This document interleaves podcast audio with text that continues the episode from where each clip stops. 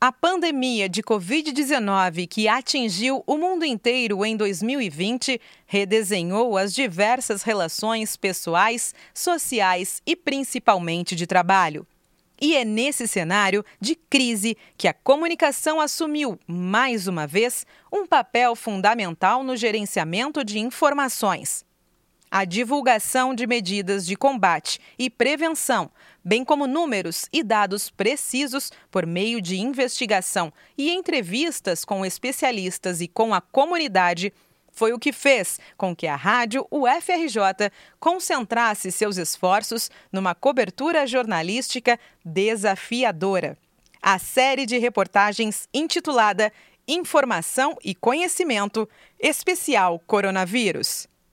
Desde março, mais de 100 notícias e reportagens sobre as ações de enfrentamento da UFRJ foram produzidas pela equipe de estudantes e jornalistas, que, driblando os obstáculos do isolamento social, apostou na comunicação voltada ao interesse público Pesquisas, análises, serviços e dicas de proteção foram alguns dos temas abordados pela rádio, que está no ar pela internet desde outubro de 2019.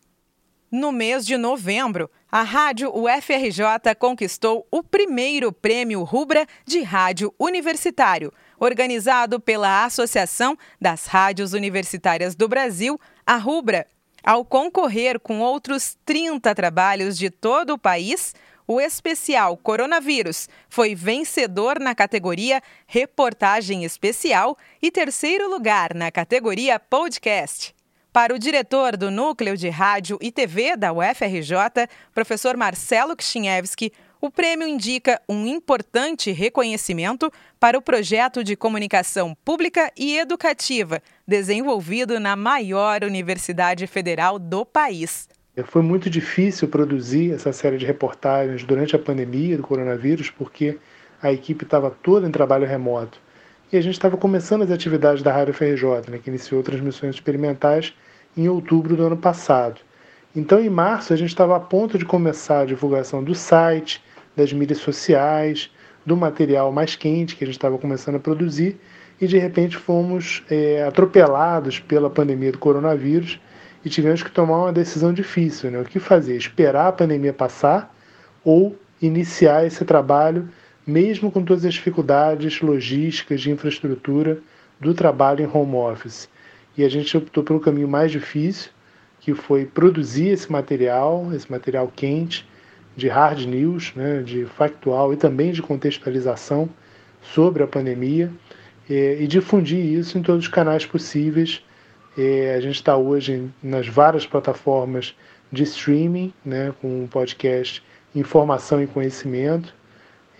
Tivemos mais de 50 mil downloads dos conteúdos da rádio é, veiculados através desse podcast de março para cá. Então, isso é um sinal de que a gente estava no caminho certo e que a gente conseguiu prestar um serviço importante, significativo para a nossa audiência, é, consolidando o projeto inicial da Rádio FRJ como uma emissora é, educativa, pública, comprometida com um conteúdo de qualidade né, e que contemple a diversidade da nossa sociedade.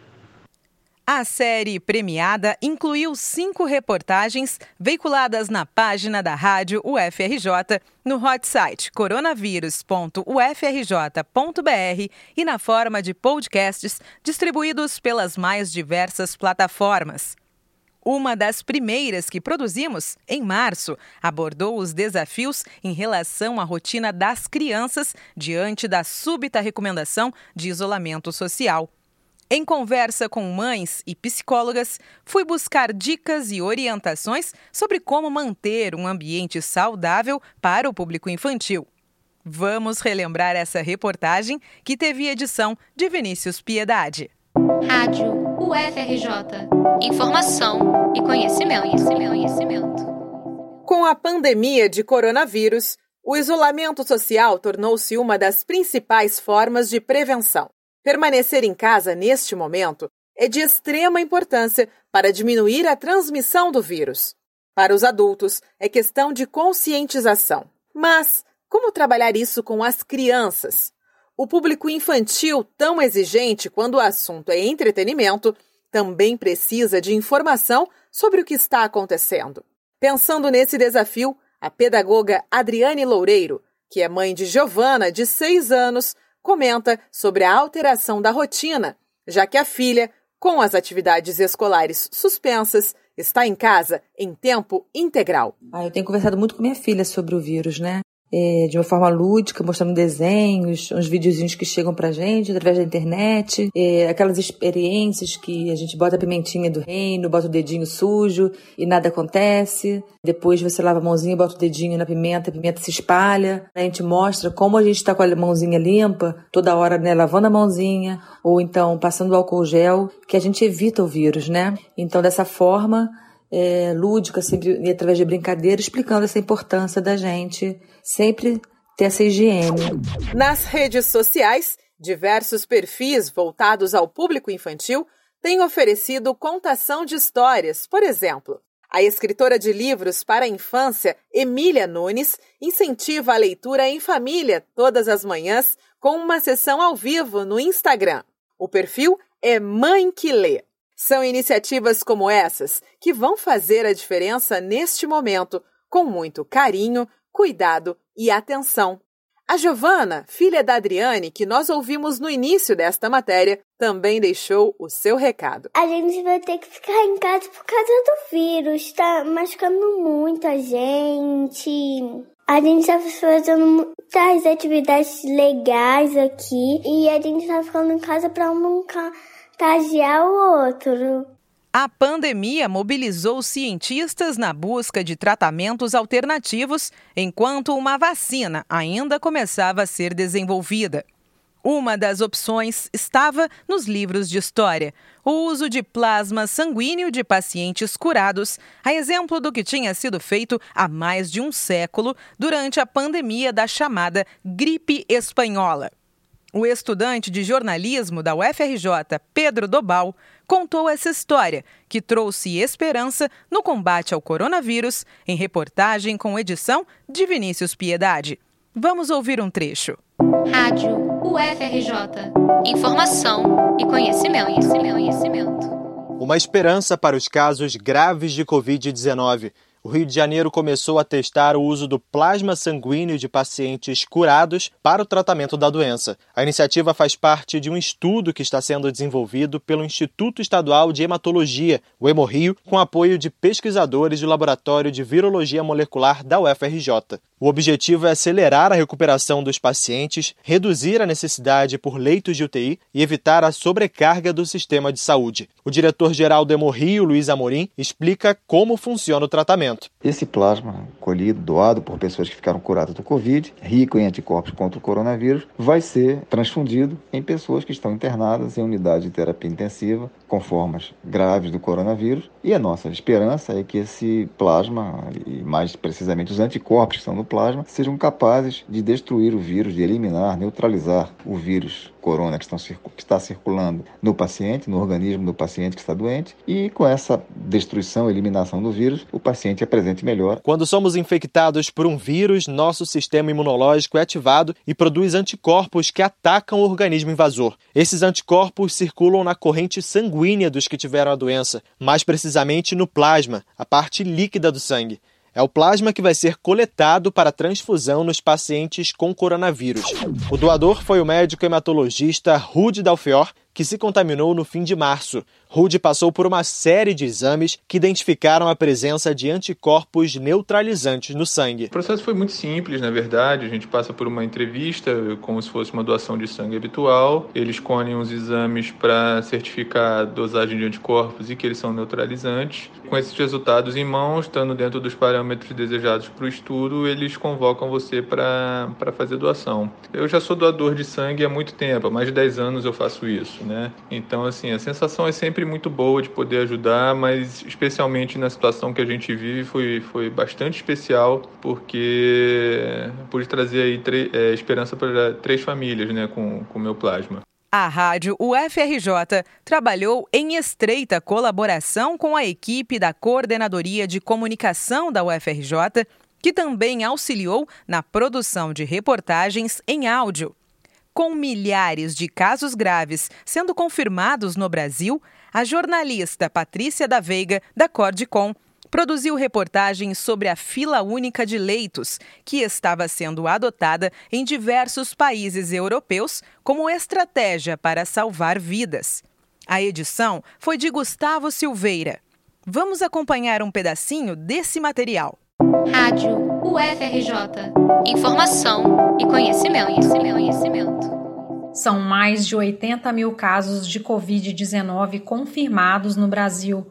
Cada vez mais pacientes em estado grave dependem da internação para sobreviver. Nos estados do Amazonas, Ceará, Maranhão e Pernambuco, os hospitais públicos estão com mais de 96% das vagas ocupadas. No Rio de Janeiro, a lotação é de 92% e, mesmo com a construção de hospitais de campanha, centenas de pessoas aguardam transferência para unidades de terapia intensiva. Como resolver esse problema? Uma proposta é o Sistema Nacional de Vagas para casos graves de coronavírus, que também vem sendo chamado de fila única de leitos. Esse sistema é uma espécie de cadastro único para pacientes e unidades de saúde. Ele pode funcionar de uma forma parecida com o Sistema Nacional de Transplantes, com o Estado administrando as demandas e contando também com as vagas da rede privada. Experiências como essa já existem na Espanha, na Irlanda, na Austrália e na Itália. Lígia Bahia, professora do Instituto de Estudos em Saúde Coletiva da UFRJ, defende a proposta. É um sistema nacional de vagas, ele é fundamental porque ele não só ele garante acesso para as pacientes que necessitarem de vagas né, em unidades de terapia intensiva, para todos os pacientes que necessitarem, mas também porque ele assegura uma padronização de qualidade e segurança do atendimento que nós temos hoje. É um sistema de saúde segmentado né, entre público e privado, entre hospitais melhores e hospitais piores, entre unidades de terapia intensiva que são seguras, unidades de terapia intensiva que têm problemas, problemas de equipamentos e problemas da equipe profissional, equipes profissionais incompletas, e não é bom que os pacientes de Covid eles sejam tratados diferenciadamente, né? Seria importante que todos tivessem a mesma chance de viver. Existem dois sistemas de saúde no Brasil, o público e o privado. Todo cidadão brasileiro tem acesso ao primeiro por meio do SUS, o Sistema Único de Saúde, e somente um quarto da população consegue assistência na rede privada, que é regulada pela Agência Nacional de Saúde Suplementar, ANS. A pandemia despertou uma onda de solidariedade e mobilizou a comunidade acadêmica. Uma das primeiras recomendações sanitárias foi a correta higienização das mãos, o que fez faltar álcool em gel nas farmácias.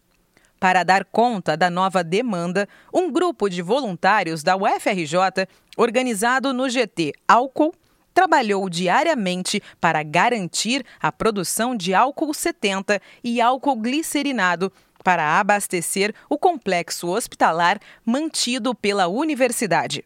Esse foi o assunto da reportagem da comunicadora Liana Monteiro, que contou com edição de Gustavo Silveira.